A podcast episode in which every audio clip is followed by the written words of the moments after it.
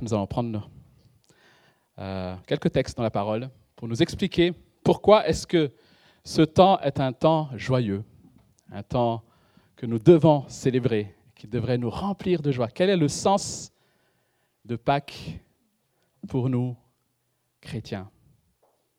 Peut-être que plusieurs, quelques-uns, viennent pour la première fois dans une église se pose la question pourquoi est-ce que Pâques est si important? Est-ce que c'est une histoire vraie? Voilà le genre de questions qu'on peut se poser devant cet événement. Et je vous invite simplement à prendre quelques instants d'écoute et de réflexion sur le sens de, cet événement Pâques. Et pour cela, je vous invite à ouvrir vos Bibles pour ceux qui l'ont, sinon vous pouvez suivre sur l'écran le texte. 1 Corinthiens, chapitre 15. Et nous allons lire à partir du verset 3. Je vous ai enseigné avant tout, comme je l'avais aussi reçu, que Christ est mort pour nos péchés, selon les Écritures, qu'il a été enseveli et qu'il est ressuscité le troisième jour selon les Écritures, et qu'il est apparu à ses faces, puis aux douze. Ensuite, il est apparu à plus de cinq cents frères à la fois, dont la plupart sont encore vivants, et dont quelques-uns sont morts. Ensuite, il est apparu à Jacques, puis à tous les apôtres. Après eux tous, il m'est aussi apparu à moi, comme à l'avorton. Nous allons sauter le texte, nous allons passer au verset 12. Or, si l'on prêche que Christ est ressuscité des morts, comment quelques-uns parmi vous disent-ils qu'il n'y a point de résurrection des morts? S'il n'y a point de résurrection des morts, Christ non plus n'est pas ressuscité. Et si Christ n'est pas ressuscité, notre prédication est donc vaine, et votre foi aussi est vaine. Il se trouve même que nous sommes de faux témoins à l'égard de Dieu, puisque nous avons témoigné contre Dieu qu'il a ressuscité Christ, tandis qu'il ne l'aurait pas ressuscité, si les morts ne ressuscitent point. Car si les morts ne ressuscitent point, Christ non plus n'est pas ressuscité. Et si Christ n'est pas ressuscité, votre foi est vaine vous êtes encore dans vos péchés, et par conséquent aussi ceux qui sont morts en Christ sont perdus. Si c'est dans cette vie seulement que nous espérons en Christ, nous sommes les plus malheureux de tous les hommes. Mais, maintenant, Christ est ressuscité des morts, il est les prémices de ceux qui sont morts. Car puisque la mort est venue par un homme, c'est aussi par un homme qu'est venue la résurrection des morts. Et comme tous meurent en Adam, de même aussi, tous revivront en Christ, mais chacun en son rang. Christ comme prémisse, puis ceux qui appartiennent à Christ lors de son avènement. Ensuite viendra la fin, quand il remettra le royaume à celui qui est Dieu et Père, après avoir détruit toute domination, toute autorité et toute puissance car il faut qu'il règne, jusqu'à ce qu'il ait mis tous les ennemis sous ses pieds. Dieu, en effet, a tout mis sous ses pieds. Mais lorsqu'il dit que tout lui a été soumis, il est évident que celui qui lui a soumis toutes choses est excepté. Et lorsque toutes choses lui auront été soumises, alors le Fils lui-même sera soumis à celui qui lui a soumis toutes choses, afin que Dieu soit tout en tous. Amen. Alors, nous allons voir ce matin simplement, pendant quelques minutes, que la résurrection de Christ est tout d'abord un fait historique. Et ensuite, nous verrons en quoi cette résurrection est importante pour nous aujourd'hui. La résurrection de Christ est un événement historique qui doit raviver notre foi.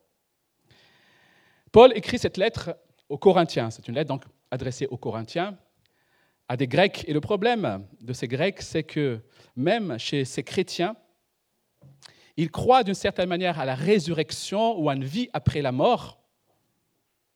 Mais pour eux, c'est davantage une vie spirituelle plutôt qu'une vie corporelle. Ils ont du mal avec l'idée que la matière puisse renaître, puisque dans leur conception grecque, la matière est juste l'enveloppe de l'âme, et je dirais même c'est quelque chose d'inférieur par rapport à l'esprit et à l'âme.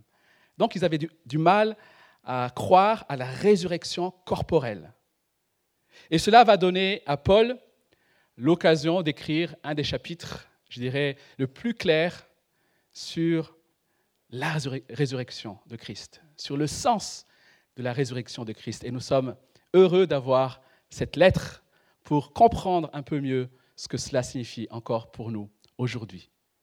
Et la première chose que Paul va souligner, c'est que la résurrection de Christ est justement un fait historique.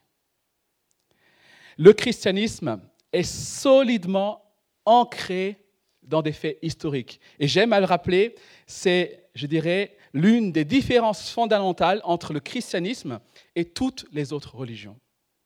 La plupart des religions vont mettre l'accent sur l'enseignement du leader religieux, des préceptes, des principes. Alors que la foi chrétienne, bien sûr, tient compte de l'enseignement, mais raconte une histoire.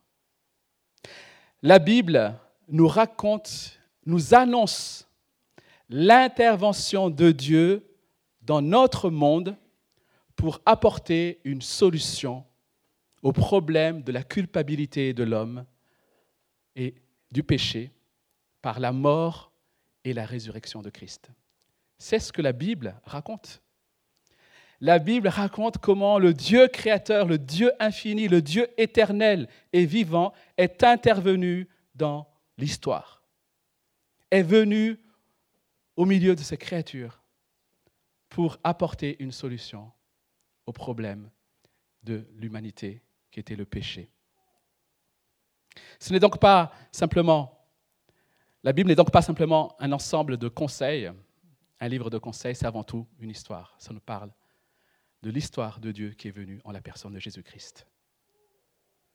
La résurrection est un fait historique, tout d'abord parce qu'il y a des témoins. C'est ce que dit Paul ici. Le premier jour de la résurrection, Christ, dit Paul, s'est montré à Pierre, puis aux douze. Et quand il parle de douze, il parle ici de, de l'équipe, je dirais, des disciples, des apôtres. Alors nous savons, l'Évangile le dit, qu'il est apparu en réalité à des femmes au départ. Mais Paul souligne, parle de ces douze parce que c'est eux qui formaient l'autorité de l'Église en ce temps-là. Vient ensuite, dit Paul, 500 personnes. Jésus est apparu à 500 personnes. Vous imaginez un peu? 500 personnes qui forment certainement l'ensemble des disciples de Jésus, notamment ceux qui viennent du nord d'Israël, de la Galilée, où Jésus a exercé son ministère, où il, a eu, il y a eu des fruits de conversion. Donc à tous ses disciples, Jésus est apparu. Il y a eu de nombreux témoins qui vont le rejoindre, notamment sur la montagne, avant son départ. Et la question qu'on peut se poser, même si déjà le fait qu'il y a autant de témoins, quelque part, devrait nous rassurer quant à la fiabilité de cette histoire, mais la question qu'on peut se poser, est-ce que c'est témoins sont fiables? Est-ce que ces 500 témoins sont fiables? Ça fait quand même beaucoup, hein 500 déjà, qui racontent la même chose. Parce qu'ils racontent tous la même chose. Mais est-ce qu'ils sont fiables? S'ils ne sont pas fiables, qu'est-ce que ça peut être alors? Alors, est-ce qu'ils auraient eu une hallucination Alors, ce que je dis là, c'est parce que ce sont des hypothèses qui ont été avancées par les gens qui sont contre la résurrection qui ne veulent pas croire la résurrection. Ils admettent qu'il y a eu effectivement plein de personnes qui ont rapporté ces faits, et du coup, ils se disent, ces personnes ont probablement eu des hallucinations. Mais est-ce que vous imaginez autant de personnes qui ont eu la même hallucination? Et pas simplement, pas simplement à un moment donné, mais à plusieurs moments, plusieurs jours consécutifs, puisque Jésus est apparu plusieurs fois. On n'a jamais vu finalement un tel phénomène d'hallucination de groupe. Donc, finalement, cette hypothèse est quelque part à rejeter. Parce qu'on peut imaginer aussi éventuellement une hallucination visuelle, mais une hallucination par le toucher, puisque Thomas a touché Jésus-Christ. Il a mangé. Les disciples ont mangé avec Christ. Donc, est-ce qu'on peut encore parler, d'hallucination? Mais il y a bien sûr plus que ça. Il y a eu chez ses disciples et chez ses apôtres une réelle transformation suite à la résurrection de Christ. Il faut se souvenir, si vous connaissez un peu les, évangiles, dans quel état étaient ses disciples lorsque Jésus-Christ a été arrêté et crucifié. Ils étaient dans un état de découragement total et de crainte et de peur. Ils se sont tous enfuis devant la persécution, dont Pierre. Comment se fait-il que des disciples, des hommes et des femmes étaient apeurés dans la crainte, se sont enfuis lorsque Christ est ressuscité, et que quelques jours plus tard, les voilà revigorés, pleins de zèle, prêts à risquer leur vie? Comment se fait-il s'il ne s'est rien passé. Se peut-il qu'ils se soient auto-persuadés de cette réalité? On ne peut pas changer aussi radicalement juste par auto-persuasion, évidemment. Que s'est-il passé alors entre-temps? Hallucination? Auto-persuasion? Ou alors, Christ est effectivement ressuscité? Il est évident donc que les disciples ont non seulement vu le Christ ressuscité, mais ils ont aussi compris le sens de sa mort et de sa résurrection. Mais il y a encore plus que ça, puisque à la suite de cet événement, il va y avoir des conversions. Il n'y a pas que les disciples. Il y a eu des gens qui, à cause de la résurrection de Christ, vont radicalement changé. Ils ne croyaient pas en Jésus, même lorsque Jésus était vivant, mais maintenant, ils vont croire en Jésus-Christ. Parmi eux, il y a entre autres le frère de Jésus, celui qui a grandi avec Jésus, Jacques. Jacques ne croyait pas en Jésus lorsque Jésus était encore vivant, enfin avant sa mort, avant la résurrection. Et la Bible nous dit que c'est après la résurrection que son frère Jacques va croire en lui.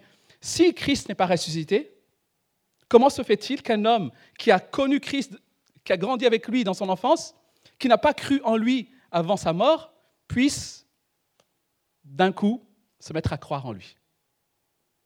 Si Christ n'est pas ressuscité Il y aurait bien sûr plein d'autres arguments.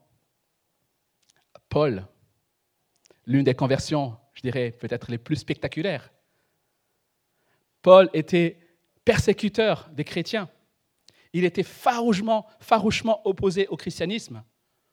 Comment se fait-il que ce Paul devienne l'un des défenseurs, je dirais, le plus éminent du christianisme et qui nous donne ces textes magnifiques que nous sommes en train de lire?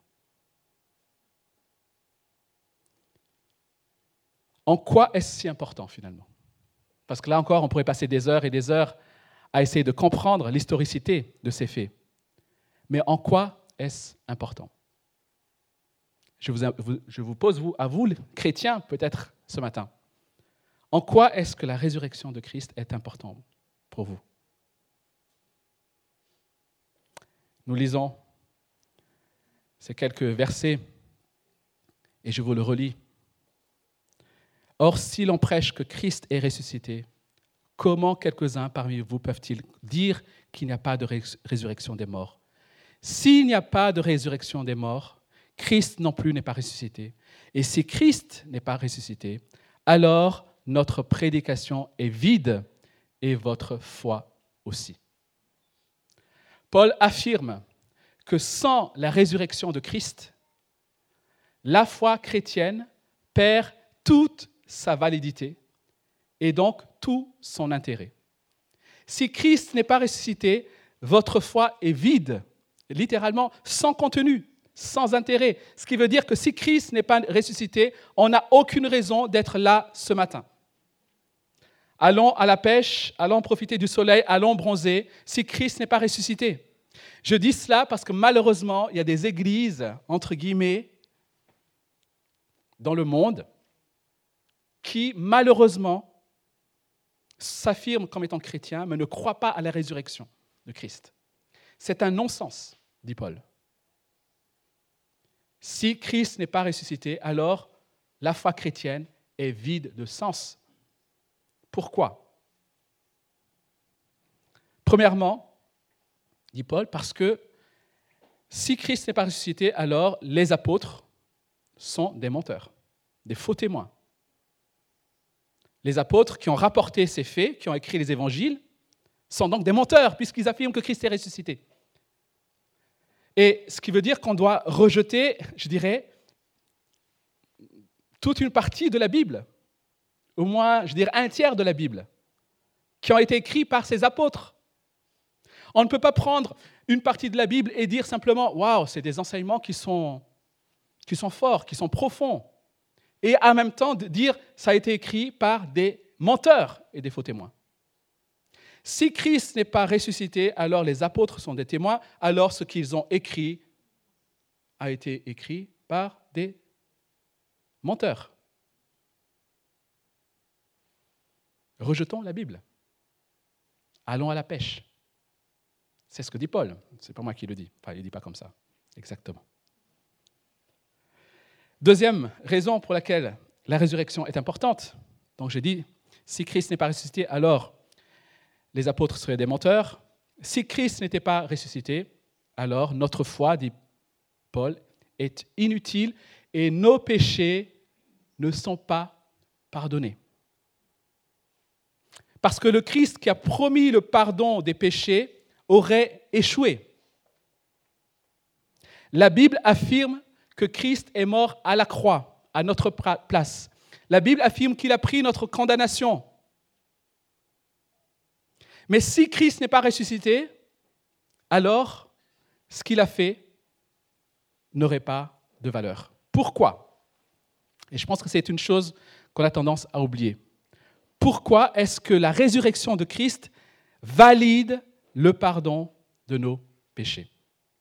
Alors je vais prendre une illustration pour cela.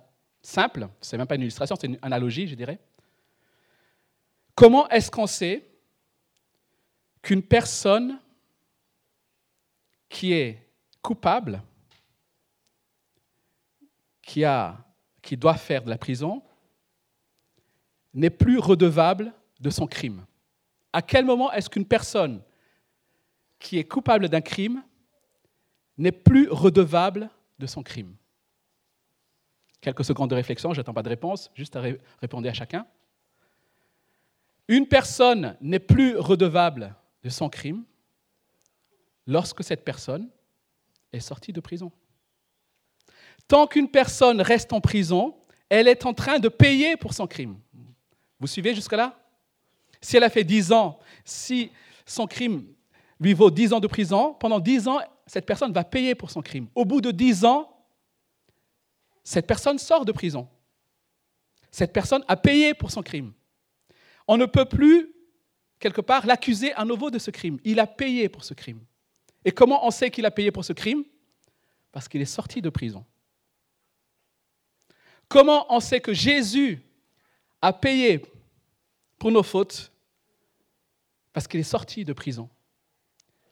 La mort était la sanction pour le péché. Christ est mort à cause de nos péchés. Et comment on sait que c'est valable? Parce qu'il est ressuscité. Il est sorti de la prison de la mort. La résurrection de Christ nous montre que ça y est. L'œuvre de Christ à la croix, la mort de Christ à la croix est suffisante. Dieu a validé. Ce qui veut dire que mais désormais, on n'est plus redevable au péché et la mort. Nos péchés ont été entièrement payés. Voilà pourquoi Paul dit que si Christ n'est pas ressuscité, alors vos péchés ne sont pas pardonnés. Troisième et dernière, dernier argument, c'est que nous n'aurons aucune espérance de résurrection ni de vie éternelle. Verset 18, ceux qui sont morts en Christ sont aussi perdus, dit-il. S'il n'y a pas de ressuscité, Si Christ n'est pas ressuscité, alors il n'y a pas de résurrection des morts.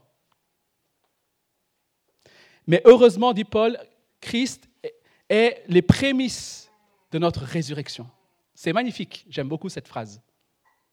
Christ nous précède, Christ est le premier homme véritablement ressuscité. Il y a eu des résurrections, on va dire des miracles, que Jésus a accomplis. Jésus a guéri, a ressuscité un homme qui s'appelle Lazare, par exemple. Mais cette résurrection de Lazare, quelque part, n'est pas la véritable résurrection dans la mesure où Lazare allait encore mourir. Mais la résurrection de Christ est la résurrection, la première résurrection, véritable résurrection de l'humanité. Voilà pourquoi Paul dit qu'il est les prémices de notre résurrection. Christ ressuscité nous montre, nous démontre que nous aussi, nous pouvons ressusciter à sa suite. Et nous allons ressusciter à sa suite. Sa résurrection nous garantit la nôtre. Vous savez ce que, ça, ce, que signifie le mot prémisse, je suppose? Les prémices de la moisson, c'est, c'est on va dire, l'avant-goût de ce que sera la moisson. Par les prémices, on va savoir, hmm, la moisson sera bonne. Par la résurrection de Christ, on a une idée de ce que sera notre résurrection. Quelle belle assurance. Un corps glorifié, voilà notre résurrection. Ce n'est pas simplement un esprit qui errerait comme ça, vous savez, dans le ciel. Enfin, je ne sais même pas comment un esprit erre d'ailleurs, enfin, bref. Mais euh, ce n'est pas ça, la résurrection. Si Christ est les prémices de la résurrection, alors nous savons que notre résurrection sera une résurrection corporelle. Nous aurons un corps, les amis. Un corps matière, mais un corps glorifié. Et cela est rassurant aussi, puisque cela nous montre que Dieu n'a pas rejeté sa création. C'est lui qui a créé la matière. C'est lui qui a créé la terre, les cieux. C'est lui qui a créé le corps. Et n'a pas rejeté cela mais il va restaurer, il va le dépouiller de la puissance du péché. Il va le glorifier. C'est notre espérance, les amis. C'est notre espérance pourquoi? Parce que nous savons qu'aujourd'hui, et plusieurs le savent, que la vie chrétienne n'est pas exempte d'épreuves. Nous le savons aussi et je commence à le, voir, puisque je découvre des douleurs dans des endroits de mon corps que je ne soupçonnais même pas. Je constate que je vieillis. Ça fait rire certains. Ce qui veut dire que petit à petit, mon corps dépérit. Et je me dirige lentement et sûrement vers la perte, je dirais, de ce corps-là, vers la mort. Et tous, nous nous dirigeons vers cela. Mais notre espérance, c'est qu'en Christ, j'aurai un nouveau corps, glorifié. Je ressusciterai. Si c'est pour cette vie seulement que nous espérons en Christ, dit Paul verset 19, nous sommes les plus à plaindre de tous les hommes. Christ ressuscité est le Christ qui règne aujourd'hui, les versets 24 à 28. Parce que le règne de ce Christ, aujourd'hui, lui permet de préparer un nouveau peuple, des nouveaux cieux et une nouvelle terre. La résurrection de Christ nous montre que la victoire de Christ est acquise. Christ a commencé sa reconquête. Il a conquis la mort. Il a conquis, il a vaincu le péché. Christ a été élevé. Christ règne aujourd'hui. Et parce que Christ règne aujourd'hui, alors nous savons qu'il reviendra bientôt. Christ reviendra, mes amis, parce qu'il est ressuscité. Quand est-ce qu'il reviendra? Le texte nous dit quand il aura accompli ce qu'il avait à accomplir. Ce qui veut dire que Christ est encore à l'œuvre aujourd'hui. Christ est encore à l'œuvre aujourd'hui. Et cette œuvre consiste à tout rassembler à ses pieds, dit Paul, à tout soumettre à sa seigneurie. L'Église est la preuve que cette œuvre a commencé. L'Église est le peuple de Dieu, soumis à la seigneurie de Jésus-Christ. Mais un jour, tout lui sera soumis, tout genou fléchira. Et lorsque cela arrivera, Christ aura accompli.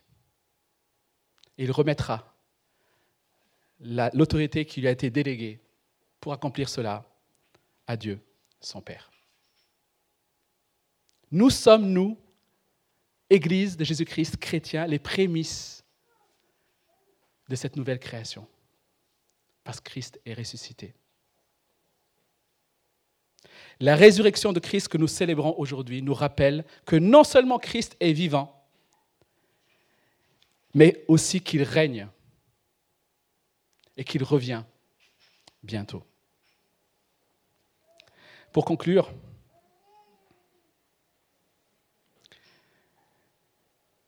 nous comprenons que la résurrection de Christ, chers amis, n'est pas simplement, on va dire, un fait qui attend une réponse subjective. Je m'explique. Si Christ est véritablement ressuscité, alors on ne peut pas simplement se dire, c'est chouette ce qu'ils croient, ces chrétiens. Moi, ils croient ça, ça leur fait du bien, tant mieux pour eux. Moi, je crois ceci, moi, je crois cela. Au fait, la résurrection de Christ ne laisse place à aucune subjectivité. Pourquoi? Parce que je l'ai dit, si Christ est ressuscité, alors en ce moment, il est en train de tout soumettre à sa seigneurie. Il est en train de tout soumettre à sa seigneurie. Ce n'est pas une question de culture, ce n'est pas une question de pays, ce n'est pas une religion française ou américaine occidentale. Il est en train de tout soumettre à ses pieds à sa seigneurie. Voilà pourquoi il n'y a pas de place à la subjectivité. La seule question qui demeure, c'est te soumets-tu à sa seigneurie? Fais-tu partie de ce peuple qu'il est en train de préparer pour son retour? Ou fais-tu partie de ceux qui s'opposent à lui? Cette question est cruciale, chers amis. Parce qu'un jour, il va rejeter, chasser tout ce qui s'oppose à lui.